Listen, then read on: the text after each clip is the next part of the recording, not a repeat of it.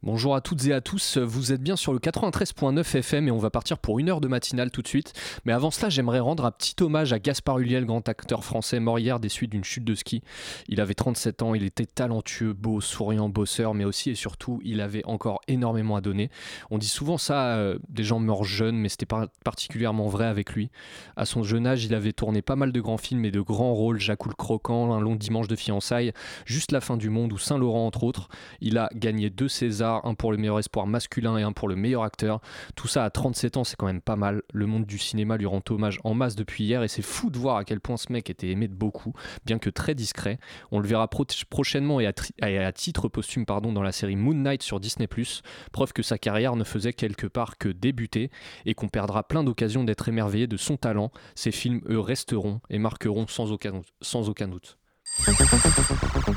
La matinale de 19h, le magazine de société de Radio Campus Paris.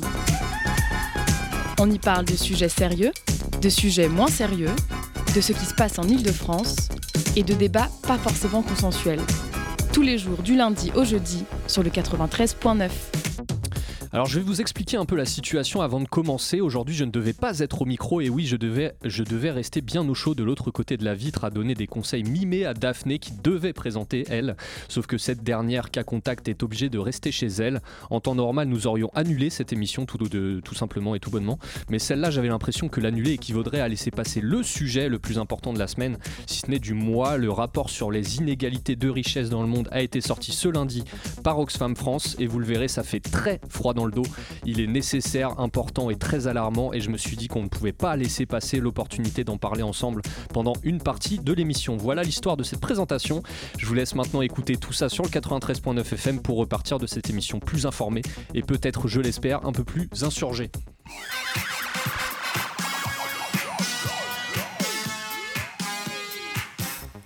Au programme ce soir, je l'ai dit plus tôt, nous parlerons en première partie du rapport sorti par Oxfam France concernant les inégalités de richesse, dans le monde. Nous serons en compagnie de Quentin Parinello, responsable plaidoyer et justice fiscale pour Oxfam France. Nous écouterons ensuite euh, Maud Lafaille qui nous parlera euh, d'un nouveau réseau social dont l'objectif est de cultiver et partager l'altruisme. Euh, il y aura aussi la chronique d'Adalienne de Particules qui a vu le film Memory Box pour nous au cinéma, elle nous en parlera. S'en suivra ensuite le zoom de la rédaction où nous parlera nous parlerons à Vincent Drézet de l'association Attaque France qui sort le livre Macron, on fait le bilan, où 24 auteuristes jugent le quinquennat de l'actuel président sur des thèmes généraux. On est parti pour une heure d'émission sur Radio Campus Paris jusqu'à 20h. La matinale de 19h sur Radio Campus Paris. C'était lundi et comme tous les lundis, c'était un peu compliqué de se lever. On n'a pas eu le temps de se reposer ce week-end, un déménagement, une bouffe avec les copains, de la famille à voir, bref, la belle vie. Euh, mais ce lundi 17 janvier, c'était encore un peu plus compliqué que les autres lundis de se lever et pour cause, le rapport de l'association Oxfam France à propos des inégalités de richesse dans le monde venait de sortir et la toile s'en emparait. Ce qui nous a toutes et tous marqué, hein, à juste titre, c'est ce graphique ahurissant, relayé partout, que je ne peux pas montrer, mais qui disait ceci en somme la fortune des milliardaires a augmenté plus rapidement en 19 mois de pandémie qu'en 10 ans. Cette info en elle-même aurait déjà suffi à choquer le plus grand nombre. Le truc, c'est que cette info était loin d'être la seule loin d'être la seule relayée par ce rapport à notre plus grand désarroi. Quentin Parinello, bonsoir. Bonsoir. Quentin Parinello, vous êtes responsable plaidoyer justice fiscale et inégalité pour Oxfam France. Ma première réaction, personnellement, à la vue de ces informations, a été la résignation et un certain fatalisme quant aux informations euh, données dans ce graphique et dans ce rapport. Vous qui avez bossé sur ce rapport, quelle a été votre réaction à tout ça? Bah, Ces informations, elles sont choquantes, évidemment. Euh, c'est simple, en fait, on n'a jamais vu la fortune des milliardaires augmenter autant en aussi peu de temps. Et, le message qu'on fait passer avec ce rapport, c'est que euh, les inégalités, ce n'est pas une fatalité, c'est le résultat de choix politiques. Et si la fortune des milliardaires augmente autant, alors même qu'on a des dizaines, des centaines de millions de personnes qui basculent dans la pauvreté au niveau mondial, qu'on a 7 mhm. millions de personnes qui ont besoin d'aide alimentaire euh, en France, c'est euh, parce qu'il y a eu un deux poids, deux mesures dans la réaction du gouvernement, dans la réaction, la réaction des autorités, puisque la fortune des milliardaires a largement augmenté grâce à l'intervention publique, mhm. notamment l'intervention publique sur les bourses, et malheureusement, il n'y a pas eu assez d'argent, une réaction d'une ampleur similaire euh, pour protéger les plus précaires. Donc comment on se sent Si vous voulez, dès l'année dernière, on avait, on, avait alerté en disant attention, la manière dont on est en train de répondre à la crise, elle risque d'exacerber les inégalités. Mhm. Mais on ne s'attendait pas à, une, euh, à, des chiffres d'une telle ampleur. Alors moi, ces chiffres, je les connais depuis un moment, puisqu'on les a publiés lundi, mais euh, on les analyse depuis plusieurs semaines déjà, et on est évidemment extrêmement choqués. Et ce qu'il faut se rappeler surtout, c'est que derrière des chiffres, il y a surtout des, euh, situations dramatiques en mhm. France. Mhm. la situation de l'hôpital public, euh, on entendait le président de la République avant, avant la pandémie dire il n'y a pas d'argent magique. On voit qu'il y a eu de l'argent magique, mais l'argent magique a plutôt atterri dans la poche des milliardaires pour l'instant. Euh, des étudiants qui font la queue euh, à l'aide alimentaire, il y a, d'après les restos du cœur, 50% des bénéficiaires des restos, c'est des jeunes. c'est le résultat de choix politiques et c'est surtout ça qui, est, qui donne envie de hurler finalement, parce que c'est le résultat de mauvais choix politiques et de choix politiques qui exacerbent les inégalités. Et alors, il y a un mot qui revient souvent dans ce rapport, c'est le mot pandémie. Euh, vous en avez parlé, même crise, euh, pandémie, euh, évidemment, avec le Covid. Est-ce qu'on a des raisons de penser que ce phénomène d'accroissement des inégalités serait survenu, même si la pandémie n'était pas passée par là? La pandémie a assurément exacerbé les inégalités, puisque c'est la manière dont on a répondu à la pandémie qui a fait que la fortune des milliardaires a autant augmenté. Il ne faut pas se cacher, hein, depuis une dizaine d'années, la fortune des milliardaires augmente. Euh, elle augmente grâce à l'intervention publique parce qu'on a un modèle économique qui favorise l'accroissement des richesses des 1% au détriment du reste de mhm. la population et notamment au détriment des plus pauvres. Mais l'ampleur de l'accroissement des richesses des milliardaires pendant la pandémie, c'est parce que euh, notamment les banques centrales ont injecté des centaines de milliards d'euros dans les marchés financiers et ça a fait exploser la fortune des milliardaires. Donc oui, c'est la pandémie qui a été finalement une aubaine euh, pour, pour les milliardaires qui, euh, vous le disiez en introduction, ont plus gagné en un peu plus d'un an et demi qu'ils avaient gagné en, dix ans. Alors Quentin Parinello, je ne suis pas seul euh, sur, sur le plateau puisqu'il y a Chérine Zidour avec moi qui sera ma co-intervieweuse ce soir. Chérine Zidour, tu avais une question Oui, alors bonjour Quentin. J'aimerais te demander donc, comment expliquer euh, économiquement et humainement qu'un écart aussi vertigineux ait pu se creuser depuis le début de la pandémie? C'est là où c'est une très bonne question. Hein.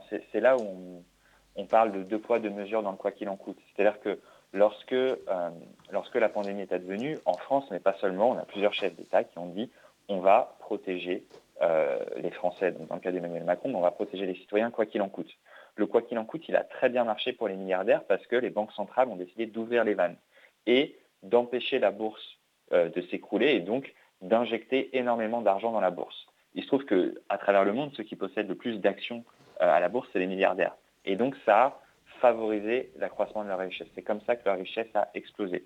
Et dans le même temps, et c'est pour ça qu'on parle de quoi qu'il en coûte à plusieurs vitesses, on a vu un gouvernement qui refusait de mettre autant d'argent pour favoriser les plus précaires. Alors qu'on s'entende bien, on ne dit pas que le gouvernement n'a rien fait. Il y a eu notamment le chômage partiel qui a protégé une grande partie de l'économie. Mhm. Le problème, c'est que le chômage partiel, ça marche bien pour les salariés qui sont en CDI. Ça marche beaucoup moins bien pour les employés, euh, les travailleurs précaires, ceux qui sont en contrat court, en intérim, en temps partiel subi, ceux qui travaillent dans l'économie informelle, ou tout simplement ceux qui n'ont pas d'emploi. et pour ces personnes-là, la réaction du gouvernement a été beaucoup plus timorée. Il y a eu quelques aides exceptionnelles, mais elles ont mis du temps à être mises en place. Euh, elles ont été euh, ponctuelles par définition, parce que c'était des aides exceptionnelles, et ça a appauvri des personnes qui étaient déjà en situation de précarité. Ce constat-là, ce n'est pas simplement celui d'Oxfam, c'est aussi celui de l'INSEE. L'INSEE dit qu'il n'y a pas plus de pauvres qu'avant la crise, mhm. mais en revanche que les personnes qui étaient en situation de précarité avant la crise sont, encore plus pauvres, qu'avant. Il y a une phrase marquante euh, du coup de ce rapport, c'est avec les 236 milliards supplémentaires engagés en 19 mois par les milliardaires français, on pourrait quadrupler le budget de l'hôpital public ou distribuer un chèque de 3500 euros à chaque Français, Française. Donc ma question relève évidemment de la politique de taxe sur les grosses fortunes. Euh, si on peut théoriquement le faire, pourquoi on ne le fait pas? Oui, alors deux choses. Déjà, c'est hyper dur aujourd'hui parce qu'a priori, vous et moi, on n'aura jamais autant d'argent sur notre compte en banque. Euh, ou alors, euh, il y a quelque chose que j'ai complètement raté dans notre discussion. Mais, mais c'est hyper difficile de s'imaginer de ce que ça veut dire autant de milliards. Euh, évidemment, il faut, il faut essayer de trouver des équivalences pour que les gens comprennent et une perception de ce qui arrive. Et effectivement, tout l'enjeu aujourd'hui, c'est de dire que euh, si les milliardaires se sont autant enrichis, c'est grâce à l'intervention publique. Mhm. Et on est dans un, moment où le gouvernement est en train de décider comment on va payer la facture du coronavirus. Et pour l'instant, les décisions qui sont en train d'être prises, ce n'est pas de mettre à contribution les plus riches et les milliardaires notamment, c'est plutôt de mettre à contribution les chômeurs, Donc il y a une réforme de l'assurance chômage qui a été, euh, euh, elle n'a pas été votée, elle a été décidée par décret et ça devrait baisser l'indemnisation d'au moins un million de chômeurs. Et une autre réforme qui, elle, a été votée pour le coup, c'est le prolongement d'un petit impôt que peu de monde connaît, qui s'appelle la CRDS. C'est un prélèvement de 0,5% sur les salaires, mais aussi sur les bourses des étudiants ou sur les, les allocations à la retraite. Cet impôt-là, il devait prendre fin en 2024 et il a été décidé de le prolonger jusqu'en 2033 pour payer mhm. la facture de la crise. Donc ça, c'est des décisions politiques qui ont été prises par le gouvernement. Il y a une autre décision politique qui n'a pas été prise par le gouvernement, c'est celle de taxer les milliardaires. Et euh, tu disais tout à l'heure pourquoi en fait euh, cette décision n'est pas prise, c'est simplement qu'il y, a une posture assez idéologique du gouvernement de dire qu'il ne faut surtout pas taxer les milliardaires parce qu'ils euh, créent de la richesse, parce qu'ils créent de l'emploi. Et ce qu'on montre à travers ce rapport, c'est que cet enrichissement des milliardaires, en fait, c'est un peu le ruissellement à l'envers. Ce n'est pas les milliardaires qui créent de la richesse et qui retombent sur l'ensemble de la population, c'est plutôt le contraire. l'État, l'intervention publique, mhm. qui a enrichi les milliardaires et aujourd'hui, nous, on est en train de payer la facture de cet enrichissement. Et donc, c'est ça qui est extrêmement choquant. Et euh, ce qu'on montre avec ce rapport, c'est que non seulement c'est complètement légitime de demander une taxation euh, des, milliardaires, mais c'est du bon sens et c'est tout à fait faisable et ça ne va pas euh, appauvrir plus que ça les milliardaires, parce qu'en fait, s'il s'agit pour eux de retrouver le niveau de fortune qu'ils avaient avant la crise, ils vont très bien s'en sortir. Ne vous inquiétez pas, ils dormiront très bien la nuit. Mais on entend souvent, euh, enfin c'est un peu des, discussions de comptoir, hein, si on peut dire, mais on voit souvent que les gouvernements essayent de taxer les plus riches, mais se heurtent à des procès, des refus ou des délocalisations massives, ce qui a été le cas notamment quand il a été question des taxes sur les GAFAM, euh, notamment. On a un peu l'impression, et arrêtez-moi si je me trompe, que les politiques se heurtent à des gens finalement plus puissants et plus influents qu'eux, quand il s'agit de taxation. Alors il y, a, assurément une question de pouvoir et d'influence. Quand aujourd'hui, euh, le milliardaire le plus riche de la planète, Elon Musk, a une fortune qui est équivalente au PIB de la Colombie, c'est clair qu'il y a une influence sur les décisions euh, et, ça peut faire peur. Et cette influence, on voit qu'elle a un impact. Euh, alors déjà, elle a un impact dans le discours public, puisque effectivement, il y a beaucoup de monde qui dit attention, il ne faut surtout pas que ces grandes fortunes s'en aillent. Après, si on regarde les chiffres sur les grandes fortunes, et si on regarde simplement les chiffres, et si on s'éloigne du discours un peu préfabriqué qui a été créé par ces milliardaires, on voit que par exemple, avant la suppression de l'ISF en France, euh, sur les dix dernières années précédant la suppression de l'ISF, on avait 0,2% euh, des contribuables à l'ISF qui tentaient l'exil fiscal. Enfin, qui tentaient l'exil fiscal, qui tentaient de partir de France. Parce que des fois, en fait, il y a aussi des gens qui partent pour des raisons qui ne sont pas fiscales, mais simplement ils refont leur vie dans un autre pays. Ce qui veut dire qu'il y avait 99,8% des gens qui payaient l'ISF à qui ça ne posait pas de problème, qu'ils payaient. Et l'exil fiscal, ça coûtait, avant la suppression de l'ISF, environ 20 millions d'euros par an. Du coup, on a décidé de supprimer l'ISF, mhm. qui rapportait entre 3,2 et 3,5 milliards, parce que ça nous coûtait 20 millions d'euros par an. Je pense qu'il ne faut pas avoir fait bac plus 5 pour se rendre compte que ça ne tient pas mathématiquement, et qu'il y a aussi toute une euh, justification idéologique derrière. La justification idéologique, c'est celle de, euh, du ruissellement. C'est le modèle économique de dire donner de l'argent aux plus riches et ils vont s'en sortir, ils vont investir et ça va aider tout le monde. On voit que cette théorie du ruissellement, elle ne fonctionne pas, puisque la suppression de l'ISF, ça n'a pas créé d'emplois supplémentaires ça n'a pas créé d'investissement supplémentaire. Et c'est là où on, interpelle, Oxfam interpelle le gouvernement pour dire, au bout d'un moment, il faut aussi euh, faire preuve de bon sens. Vous avez fait vos propres évaluations de la suppression de l'ESF, on vous a montré que ça ne marchait pas. Et c'est vos propres évaluations, ce n'est pas les évaluations d'Oxfam, c'est les évaluations de vos propres services. Au bout d'un moment, c'est du bon sens de les mettre à contribution, puisqu'on montre que non seulement il n'y a pas d'investissement supplémentaire, mais en plus, l'immense majorité des gens qui sont des milliardaires qui sont taxés ne s'en vont pas. Et soyons clairs, ça ne veut pas dire qu'il n'y a pas de problème euh, avec le comportement des plus riches. Il y en a certains euh, qui utilisent des niches fiscales pour éviter de payer d'impôts, il y en a qui font de l'évasion fiscale, et oui, c'est difficile. Il faut mettre en place des mesures pour lutter contre l'évasion fiscale, il faut mettre en place des mesures pour lutter contre les paradis fiscaux, euh, mais il faut déjà commencer par les taxer, parce que s'ils ne sont pas taxés, on peut lutter contre les paradis fiscaux, mais de fait, si on ne les taxe pas, bah, ça ne marchera pas. merci Quentin Parinello pour cette première partie d'émission. Vous restez avec nous et on va se faire une petite pause musicale avant de reprendre.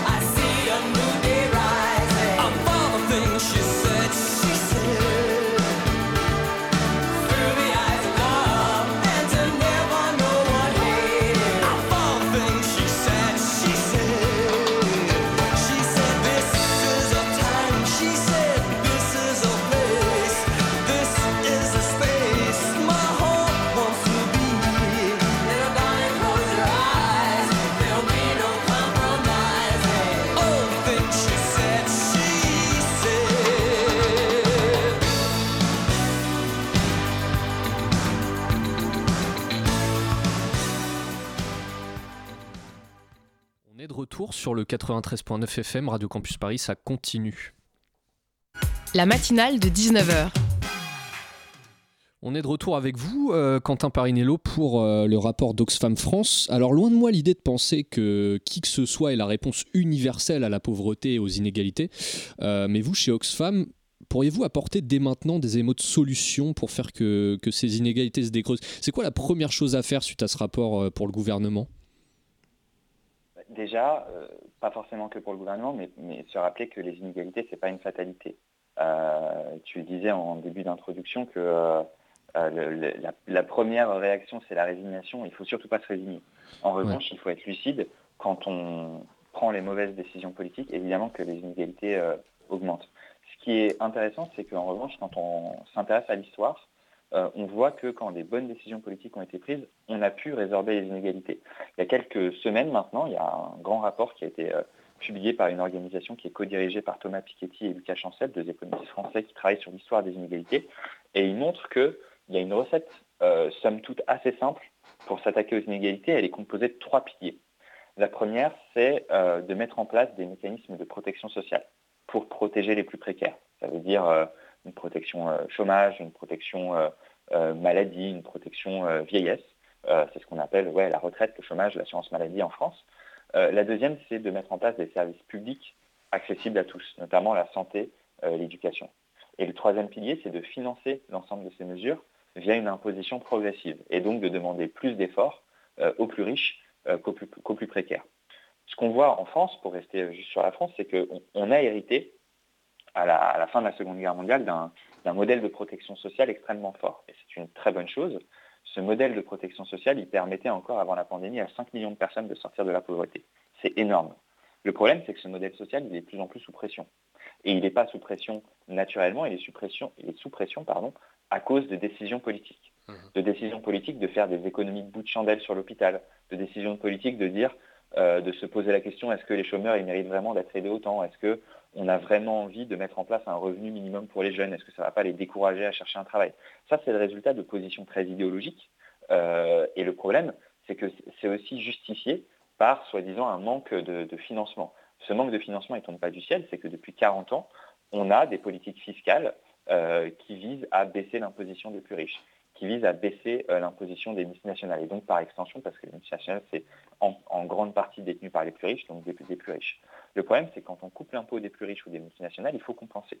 On compense comment? On compense en coupant dans les services publics ou on compense en augmentant l'imposition des classes moyennes et des classes précaires. Mmh, et, mmh. c'est un, système qu'on voit en France depuis une vingtaine d'années.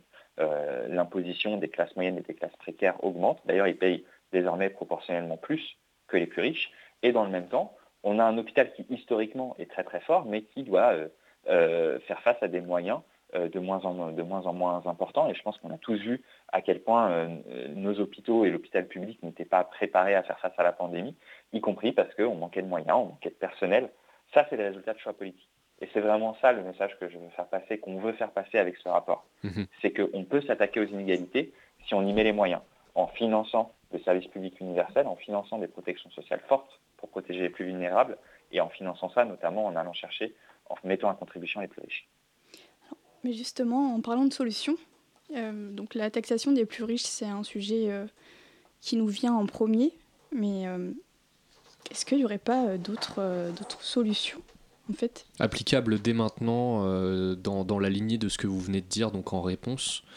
Est-ce qu'il n'y aurait pas, parce que ça, a l'air d'être le pilier de, cet argumentaire, quelles sont les autres solutions qui vous viennent à l'esprit là maintenant?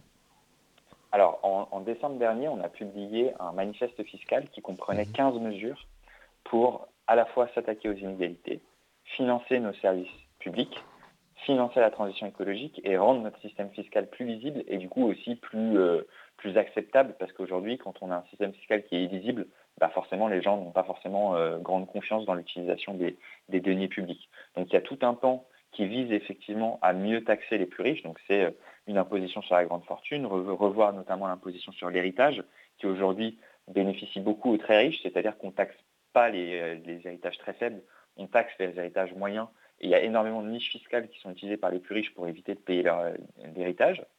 Euh, mais on peut aussi aller taxer euh, des multinationales, notamment celles qui font de l'évasion fiscale et qui vont dans des paradis fiscaux. On peut aller taxer les, niches fiscales qui profitent aux grands pollueurs. il y a énormément de moyens de, comment dire, de financer ce nouveau modèle de, protection sociale, ce, nouvel État-providence ce qu'il faut faire, ce qu'il faut avoir en tête en revanche, c'est à qui on demande de contribuer. Parce que c'est ça au final la fiscalité. La fiscalité, c'est un peu le, pilier de la démocratie. C'est à qui on demande de contribuer et comment on utilise les deniers publics. Dans le cadre de ce manifeste fiscal, on s'est donné une règle à Oxfam, c'est de dire qu'on demande une contribution aux 30% les plus riches. C'est-à-dire que tous les Français qui gagnent moins de 2500 euros net par mois, on ne les met pas à contribution plus qu'ils ne le sont déjà. En revanche, les autres, on leur demande pour ceux qui sont juste au-dessus de 2500 euros, une toute petite contribution supplémentaire. Et pour ceux qui sont très loin de 2500 euros, pour ceux qui gagnent très très bien leur vie, comme les milliardaires, en revanche, là, on met en place des vraies solutions euh, beaucoup, plus, beaucoup plus agressives. Pourquoi on fait ça? Parce qu'aujourd'hui, ce qui se passe en fait depuis, euh, depuis 5 ans, c'est que la réponse du gouvernement euh, sur la question de pouvoir d'achat, notamment de bien vivre, ça a été de baisser les impôts des classes moyennes. Mmh. Le problème, c'est que baisser les impôts des classes moyennes, ça ne répond pas à à l'enjeu principal aujourd'hui qui est l'enjeu de la dépense contrainte.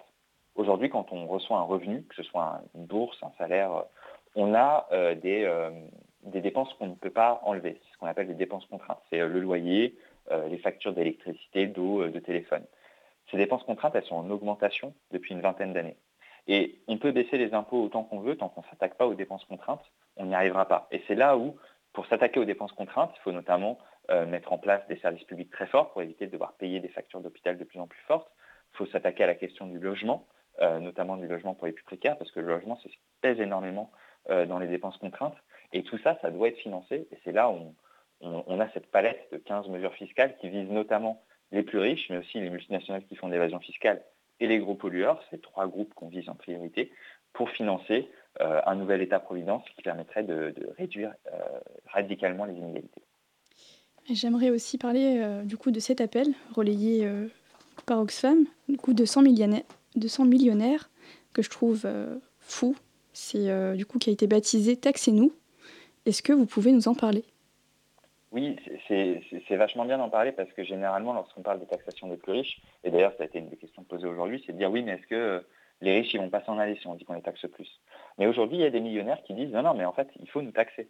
Euh, cet appel, il a donc été signé par 100 euh, millionnaires de 9 pays différents. Il n'y en a aucun Français à ce stade encore. c'est ça, ça, qui est un peu surprenant. Quoi. Il n'y a aucun Français dans les 100. Quoi. Ouais, je, crois qu'on est radin. Avec, une, une, autre personne tout à l'heure, et je ne peux pas vous dire si c'est pour une raison politique ou si simplement parce que l'appel n'a pas forcément circulé dans les bons réseaux euh, au niveau des très riches français.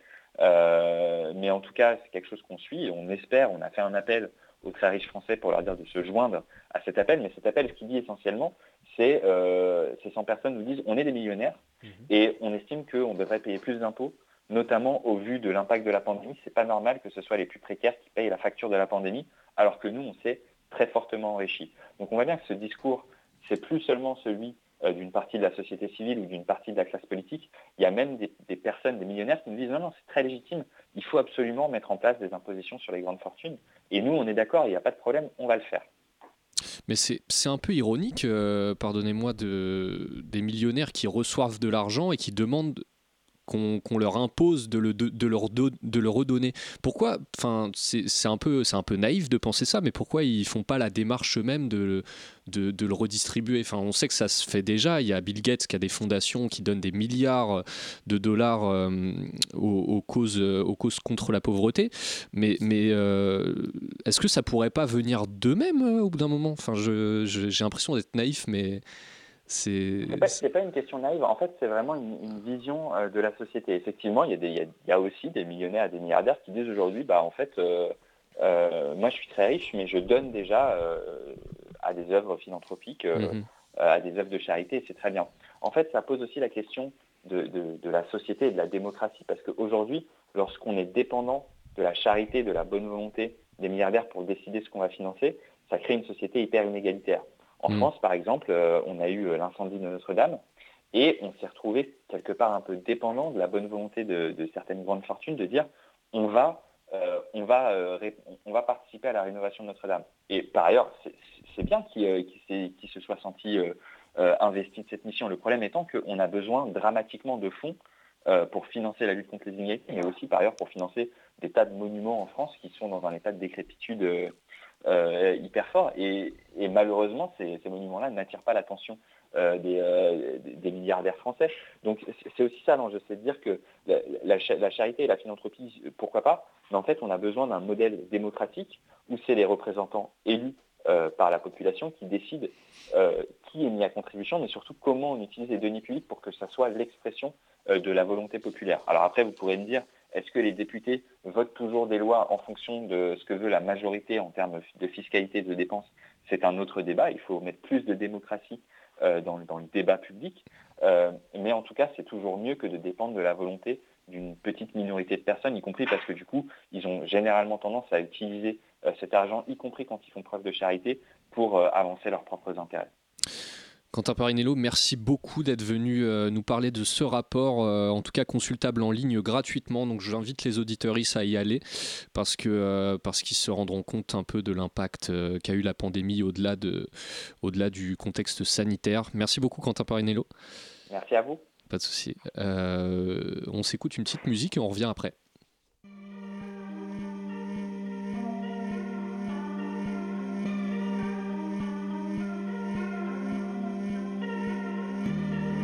Somehow we gotta find a way. No matter how many miles it takes. I know it feels so good right now, but it all come falling down when the night meet the light, turn the day. Can't stop, then you won't stop. I know just how that feel when you're on top till the ball drop. You never seen it be so real. It feels so good right now, but it all come falling down when the night make the light turn the day. Feel it a little, feel it a lot. I'm swimming a bit, but deeper in thought. Keeping my head on top of my shoulders. Into some shit, I'm out of the box. This the level I'm on. Need it all right now and forever is gone. Baby, the weather is strong. Whether it's hot or cold, we're coming knocking on your door. Well, I'ma, maintain, I'm staying so high. Took the ladder all the way up till we touching the sky. And you know you're dead wrong, you in love with a lie. All I, all I, all I wanna do is free your mind. We don't see no lines, we don't color inside. It's a very small world, we don't fuck with the size. Yeah, see the bigger picture when it's beneficial. Loving how it fits you, blow the whistle when you run out of time. Yeah, waking up, I open up my eyes. Do you mind if I blow your mind? A little closer, baby, don't be shy. Why you worried that it's gonna be fine? I guess that kind of day is really all I'm trying to say. We don't have a lot of time to waste. Somehow we gotta find a way. Somehow we gotta find a way. No matter how many miles it takes. I know it feels so good right now. But it all come falling down when the night. Meet the light,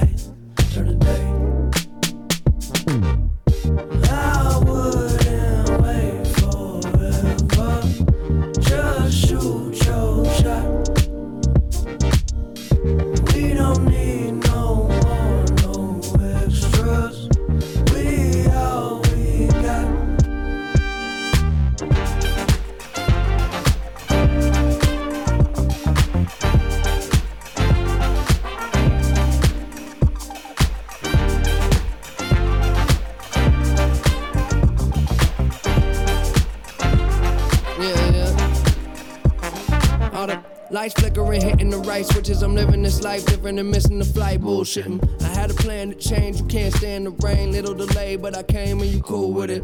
I don't trip, flip, or lose my grip. And I don't know it all, but I do know this. Before you know me, better know self. I've been in this shit so long that it don't smell. I turn a hotel to a castle. Living like a king for a grand. I don't do nothing that's a hassle. Besides, even that castle made of sand. Just might slip into the sea. Fuck it all if it all ain't me. Maybe we inside the maze. Somehow we gotta find a way. On est de retour, on est de retour sur le 93.9 FM et on va passer tout de suite à la chronique de Maude. Dans un petit instant. Voilà. Bon, on, peut, on peut y passer tout de suite. hein, euh, au pire des cas, on va y passer tout de suite. On va y passer tout de suite. Il devait y avoir une petite virgule, mais c'est pas grave. La matinale de Ah. 19h sur Radio Campus Paris. La voilà, la petite virgule, elle est arrivée au bon moment. Pas du tout. Maude. Imaginez un réseau social positif, bienveillant, sans but lucratif et transparent. Un réseau social qui nourrit notre espoir et nous donne envie d'agir pour les autres. Surprise, ça existe, c'est tout nouveau et ça s'appelle Altrui. Mais alors, altru pour euh, altruisme, mais oui, comme nous en anglais, c'est ça? Exactement, et ça donne Altrui, une application qui nous invite à cultiver et partager notre altruisme. Alors, l'altruisme, qu'est-ce que c'est? Je pourrais vous donner la définition du Larousse, mais je préfère reprendre celle du moine bouddhiste, humanitaire, auteur et photographe Mathieu Ricard, puisque c'est celle que partage Altrui sur son site web. Pour cause, son livre Plaidoyer pour l'altruisme est le point de départ de leur projet. Bon, venons-en à cette fameuse définition. L'altruisme est la motivation de vouloir faire le bien d'autrui et l'inclination à agir dans ce sens. C'est aussi promouvoir une société fondée sur la coopération et la valorisation de l'autre. Alors, comment elle fonctionne cette application, euh, Eh bien, après s'être créé un compte, on pénètre dans une mine de positivisme. Pas besoin de pioche, tes yeux curieux te suffiront pour découvrir des articles, images, podcasts et vidéos inspirantes. Évidemment, tu peux toi-même en partager, simplement, il faut que ces contenus existent déjà sur Internet. C'est-à-dire que tu indiques simplement un URL. Avant publication, leur fiabilité et qualité seront vérifiées par des modérateurs bénévoles et d'ailleurs, tous les membres peuvent en devenir. Mais une mine, justement, il fait sombre et on peut s'y perdre, quoi. Sauf si l'on y plante des repères. Bon, sortons de terre, tu vas comprendre. Les contenus sont publiés par rubrique. Au choix, tu peux sélectionner alerter, agir, applaudir, s'épanouir, Ah oui. témoigner ou comprendre. Il existe d'autres filtres similaires aux réseaux sociaux traditionnels. Par exemple, tu peux taper le pseudo d'un membre ou un mot-clé. Mhm. En revanche, ce qui le distingue de tous les autres réseaux sociaux, c'est l'absence d'algorithme. Pour faire simple, il n'y a a priori pas d'optimisation dans l'affichage des publications en fonction de ton intérêt supposé. Ainsi, Altrui ne veut pas restreindre, je cite, la possibilité d'ouvrir ses horizons, de confronter ses convictions avec d'autres convictions et faire progresser sa réflexion. Ouvrir ses horizons. Bon, les altruistes restent entre altruistes sur leur nouveau réseau, quoi. Le but n'est justement pas de former une communauté hermétique, bien au contraire. Les membres sont encouragés à repartager les contenus sur les autres réseaux sociaux. L'objectif, décupler la portée des publications et inspirer le maximum de personnes. Altrui fait le pari d'un cercle vertueux. Plus on est confronté à des actes et récits altruistes, plus on le devient soi-même. Et alors, à qui il profite ce cercle vertueux? À tous, justement. Remémore-toi la dernière fois que tu as fait un petit quelque chose Mhm, pour quelqu'un. Une mission en association, plus simplement une porte tenue à ton voisin, ou le gazon que tu as tendu chez ton grand-père. Comment tu te sentais après? Bah, super bien. Et ton papy aussi. C'est ça qui est chouette avec l'altruisme. C'est du gagnant-gagnant. Alors, dans la balance d'une société rayonnante, cela pourrait peser un peu plus lourd qu'un individualisme accru. En tout cas, plusieurs personnalités publiques ont apporté leur soutien en interview. Parmi elles, Mathieu Ricard, donc, l'écrivain Romain Gounel et le chef étoilé Thierry Marx. Bon, ça reste un réseau social après. Alors, qu'est-ce qu'on a autant envie de scroller Est-ce qu'on a autant envie de scroller, pardon, que sur Instagram ou TikTok, par exemple? C'est vrai que l'on n'y retrouve ni les stories, ni les reels auxquels bon nombre d'entre nous sont accros. Pour autant, il y a un score d'engagement assez ludique. Concrètement, repartager, des contenus t'offre la possibilité de collectionner des badges. Bon à savoir, les plus engagés seront probablement contactés dans quelques 616 jours. Presque deux ans, mais c'est le jeu le plus long de la Terre, non? Genre, Alors, Euh, ça n'est pas un jeu, plutôt un véritable projet. Altrui se donne 1000 jours pour rassembler le plus d'altruistes possible et partager un maximum de contenu. Une fois le temps écoulé, on ne sait pas vraiment ce qu'il se produira. En tout cas, les fameux contactés auront eu un rôle à jouer. Waouh, quel suspense. Bah, merci beaucoup, Maud de la Faille. On va passer tout de suite au zoom de la matinale. Le Zoom, dans la matinale de 19h. Et vous verrez que le sujet de notre Zoom de ce soir est étroitement lié, voire totalement lié avec celui de notre premier sujet. Nous recevons en effet Vincent Drézet de l'association Attaque France. Bonsoir Vincent. Bonsoir. Alors Vincent Drézet, si vous êtes là ce soir, c'est pour nous parler du livre Macron, on fait le bilan, paru hier et disponible à la commande sur votre site internet et dans les librairies. Ma première question est très simple, alors il est comment ce bilan?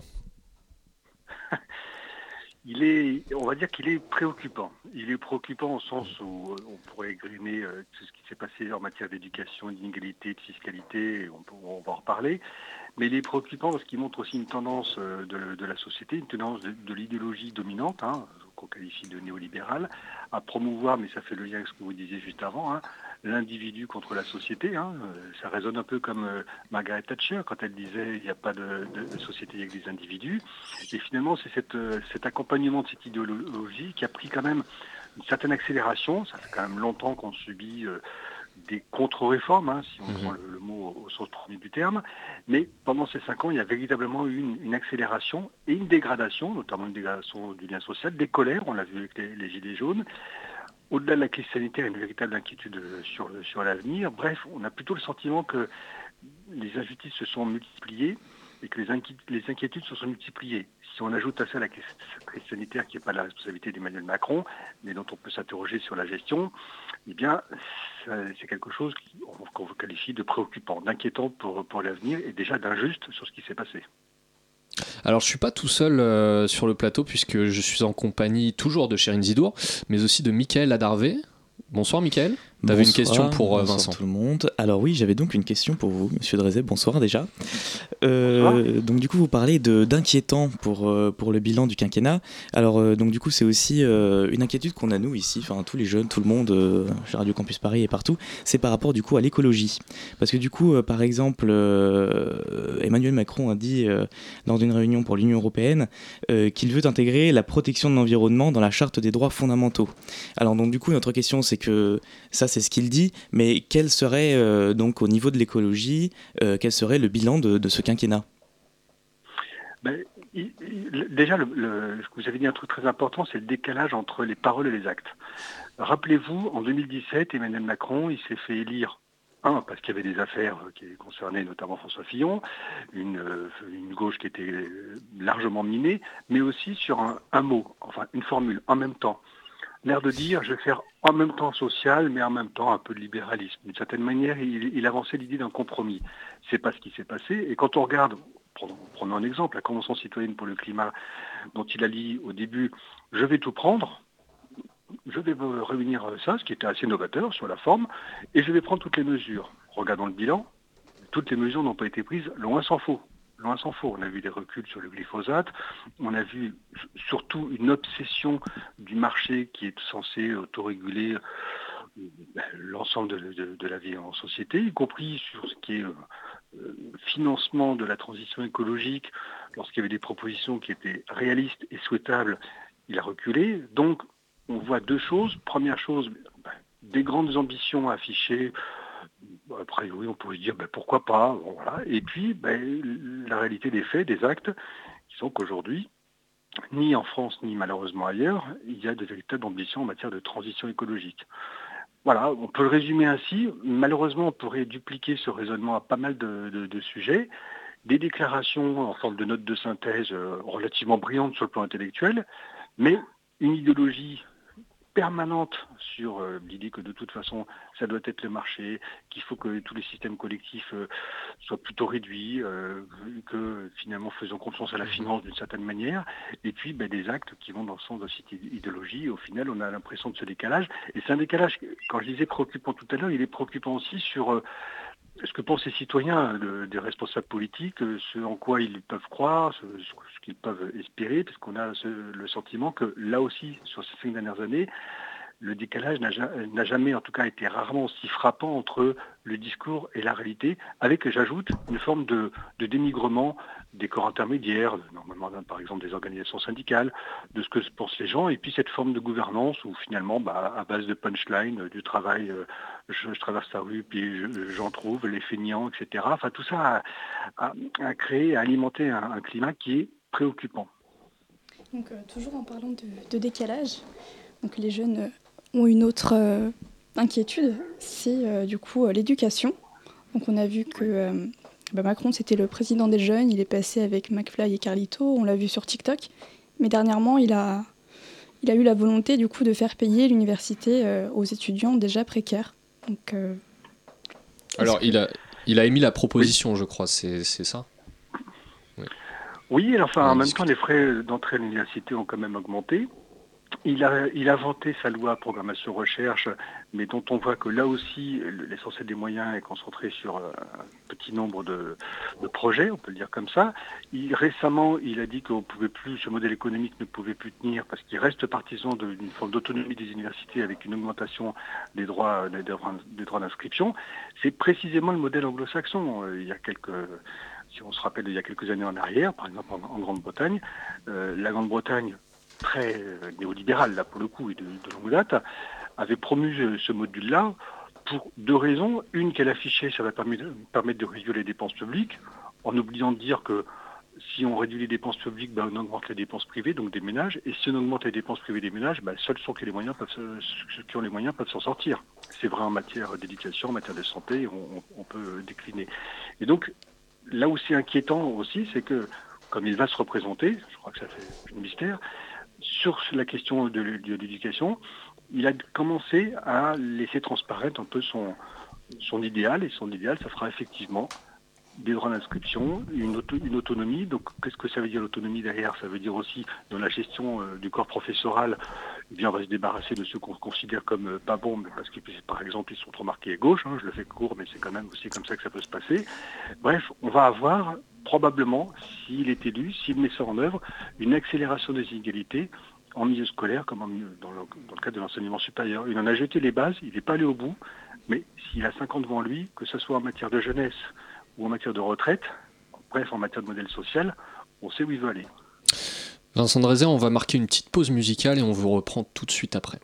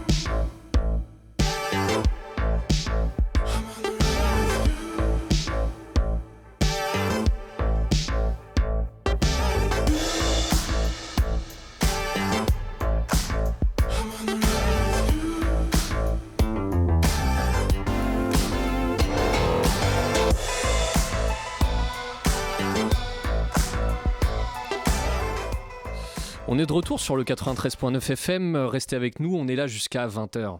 La matinale de 19h sur Radio Campus Paris.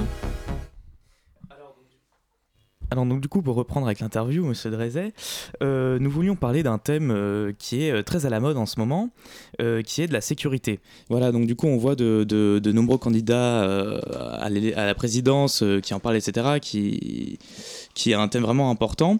donc du coup c'était pour savoir, on a on a on a pu voir donc du coup avec le par exemple les gilets jaunes ou encore avec la manifestation des soignants etc. que entre guillemets la police réprimandait quand même énormément. Donc du coup c'était en termes de sécurité quel est le bilan euh, du, président sortant? Oh ben, Le bilan, il est, il est le suivant, c'est que quand on ne s'attaque pas aux causes, on ne peut pas gérer les conséquences. Mais c'est valable pour Emmanuel Macron, c'est valable pour François Hollande, c'est valable pour Nicolas Sarkozy, etc. C'est qu'à partir du moment où on gonfle les biceps en disant je vais punir, je vais euh, réprimer, et on sait qu'il y a eu un, certain nombre d'exemples malheureusement de, répression particulièrement violente, sans s'attaquer aux causes, c'est-à-dire les inégalités sociales, les inégalités culturelles, les inégalités hommes-femmes, les inégalités de toutes sortes, la question de la sécurité, de, de toute façon, ne, peut être réglée. Mais on peut parler sécurité, on peut parler sécurité sociale, on peut parler sécurité économique, on peut parler sécurité climatique. On peut décliner les thèmes de la sécurité et pas simplement être obsédé, comme le, font malheureusement de trop nombreux mhm. responsables politiques, sur la sécurité des biens et des personnes, qui est par ailleurs un vrai sujet. Hein. Mais tant qu'on ne réglera pas la question j'allais dire, sociale au sens global du terme, c'est-à-dire les inégalités de toutes sortes, les injustices de toutes sortes, on ne pourra pas la, régler la question de la sécurité. C'est aussi simple que ça, c'est un peu rapide peut-être, j'en conviens, mais voilà, la réalité est là. Ce qui ne veut pas dire qu'il ne faut pas, bien sûr, qu'on ait une, politique de, sécurité, mais elle doit être adaptée. Plutôt que d'être tournée vers la répression du, mouvement social, par exemple, on pourrait parler de sécurité des recettes de l'État et engager, contrairement à ce qu'a fait Emmanuel Macron, contrairement à ce qu'ont fait euh, les gouvernements précédents, des agents dans l'administration fiscale pour lutter contre l'évasion fiscale, par exemple. parce que là aussi, y compris quand on s'intéresse à la délinquance financière, on, on amenuise, on affaiblit la délinquance tout court, les grands trafics, etc. Donc la question de la sécurité est trop long, depuis trop longtemps vue par le petit bout de la lorgnette. on fait plaisir aux, citoyens lambda, on agit sur son cortex, hein, voilà, sur, le ressenti, mais on ne s'attaque pas aux causes. Emmanuel Macron, comme ses prédécesseurs, ne, s'est pas attaqué aux causes, quoi qu'il en dise, et y compris, ça fait le lien avec ce qu'on disait tout à l'heure sur l'éducation, mais dès lors qu'on promeut, l'individu, le soi-disant mérite, ben on accroît les injustices et les inégalités, donc finalement on accroît la question de la sécurité.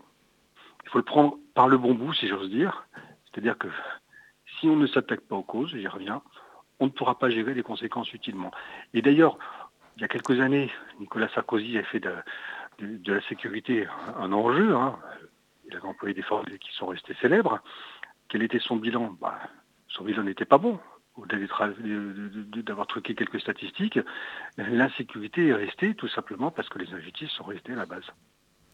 Merci Vincent. Et pour finir, euh, ce profil à l'horizon la réélection, la réélection d'Emmanuel Macron. À quoi pourrait ressembler notre projet 2022-2027 Rapidement rapidement une cure d'austérité inédite qu'il a déjà proposé la Commission européenne et, fait valoir, c'est-à-dire en tapant sur le modèle social et les dépenses publiques, c'est taper sur le système de retraite pour les, actifs d'aujourd'hui et les retraités de demain, c'est taper sur ce qu'on a dit tout à l'heure, l'éducation au sens avec ce qu'on appelle dans l'attaque le darwinisme social, voilà. c'est taper sur tous les mécanismes solidaires et collectifs qui font société. Et si on tape là-dessus, on défait la société, on la rend plus injuste et plus insécure. Vincent Drezet, pardon, merci beaucoup d'être venu nous présenter votre livre, euh, enfin votre livre, celui de 24 auteurs et autrices, euh, mais dont vous faites partie. Euh, merci beaucoup, c'était très intéressant et ça faisait une bonne complétion avec le premier sujet. Donc voilà, le livre est sorti le, hier, le 19 janvier. et on vous invite à aller l'acheter sur, sur le site Attaque France. On va passer à la chronique d'Adalienne de particules tout de suite. La matinale de 19h. Je vais vous parler euh, de Memory Box, un film de Johanna Agitoma et Khalil Jorej qui est en compétition à la Berlinale. Donc euh, nous sommes à Noël à Montréal. Que feriez-vous si on livrait un grand et lourd carton à votre mère en son absence et que sa mère, votre grand-mère, après avoir tenté de le refuser au livreur, refusait catégoriquement de l'ouvrir parce que le contenu de ce carton mettrait la fête de Noël que vous venez de préparer ensemble en péril car il contient des souvenirs tristes. Bien, vous acceptez à contre-coeur de participer au mensonge qui taira momentanément la présence du carton et de reléguer son ouverture au lendemain. Mais bien sûr, tout ne va pas se passer comme Theta le prévoit. Le carton, c'est la memory box du titre qui va nous amener dans les années 80 à Beyrouth pendant la guerre civile. La grand-mère obstinée, c'est Teta. Sa fille, destinataire du colis de Beyrouth, c'est Maya, jouée adolescente par Manal Issa et adulte par Rim Turki. L'adolescente interloquée, c'est Alex, jouée par Paloma Vautier. Que cherche-t-on à dissimuler? Dans le film, on comprend peu à peu que la vérité a été déguisée et qu'on veut tout oublier. Un gros secret va être découvert. Le vent souffle et c'est la première chose qu'on entend dans le film. Le vent d'une tempête qui en fait va arriver avec ce carton. Le vent du passé va s'engouffrer dans la maison et la vie reconstruite loin du Liban bombardé pendant la guerre civile. Le contexte posé ainsi, cela semble bien triste, euh, et ça l'est. Mais ce film est plein de vie, sûrement parce qu'il est aussi tenu par le récit d'une histoire d'amour, de jeunesse dont Maya dit qu'il l'aura sûrement préservé de la folie, elle et son chéri d'alors. Je dois m'arrêter là pour ne pas vous gâcher le film en trop le dévoilant. Non, mais je reste dans le studio. Il n'est pas fini. Et pourtant, ce n'est pas l'envie qui me manque de vous raconter plein de moments et de scènes. Je vous dis quand même qu'en arabe, car ce film est franco-canado-libanais, le titre choisi est Le cahier de Maya. Et à présent, je vais vous parler de musique. Mhm. Après le son du vent vient We Fade to Grey, devenir gris, du groupe Visage. En effet, Beyrouth, c'est pas drôle, en flammes, les cendres qui s'accumulent sur les cœurs et les esprits peuvent finir par rendre gris terne. Comme dans cette chanson. Et c'est Alex qui incarne la jeunesse curieuse qui n'obéit pas, qui va rendre des couleurs à sa mère. On entend aussi Cambodia de Kim Wilde, Love Missile de Six Six Sputnik, et à la fin One Way or Another de Blondie qui arrive bien à propos. Voici un échantillon donc de la BO du film et d'une jeunesse assez libre dans le film qu'on voit rentrer tard de discothèque malgré les coupures d'électricité à cause des, bombardements. Il y a aussi un extrait, euh, là rien à voir avec la musique occidentale de Al-Atla de Kalsoum. Al-Atla, ça veut dire les ruines. C'est pas choisi au hasard, donc on l'entend chantonner dans, le, dans le film. Et aussi Saad, Saad de Saba qui date de 1977, et là on est plus dans l'oriental classique. Et maintenant, je vais vous parler de l'esthétique de ce film, parce que c'est un film qui est très esthétique. Il est beau à plusieurs titres. C'est une histoire touchante et bien racontée, mais visuellement, il y a un travail sur le support, car le binôme en réalisation a travaillé notamment sur son propre stock de photos personnelles. Euh, j'ai revu aussi une scène de Licorice Pizza quand les deux amoureux, si, c'est un running gag, euh, quand ils courent de chaque côté de l'écran pour se rejoindre. Et là, c'était en découpage en plus. Euh, on voit à un moment donné un extrait de Phantom of the Paradise. Donc ça, c'est un cousin du film The Rocky Horror Picture Show qui date de 1974 et qui euh, apparaît dans le film. C'est vraiment, euh, on a beaucoup d'incrustations, on a vraiment beaucoup de liberté dans le travail autour de, du montage, etc.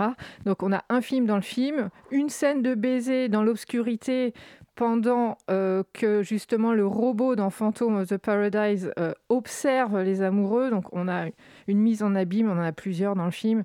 On devient voyeur de voyeur, mais enfin j'ai décidé qu'en nous on était plus complices en fait. les mêmes amoureux dans une voiture, à l'extérieur évidemment, loin des regards indiscrets, s'embrassent pendant que le ciel de Beyrouth, lui, attention, s'embrase. Et cela est montré notamment grâce à un travail qui évoque les bombes sur un ciel noir, qui, fait direct, qui est fait directement sur la pellicule et que permet bien sûr l'argentique. Les planches contact s'animent dans le film et les sujets photographiés passent d'un cliché à l'autre.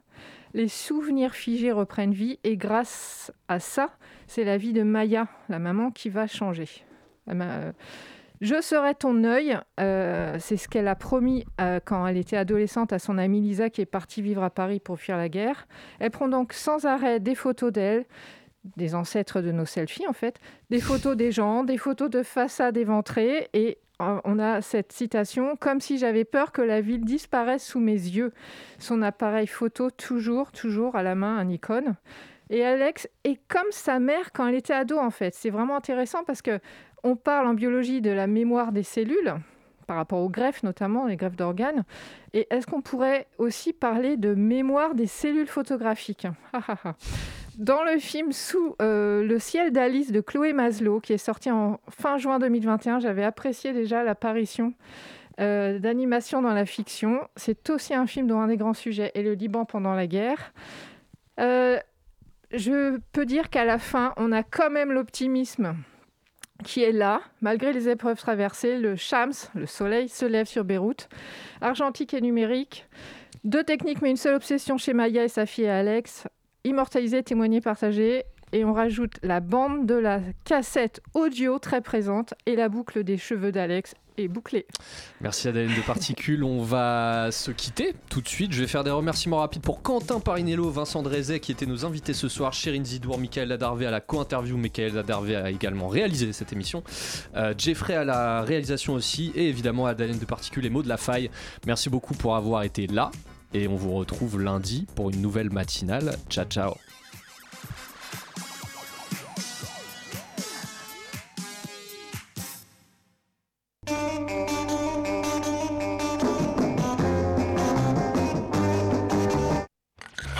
Radio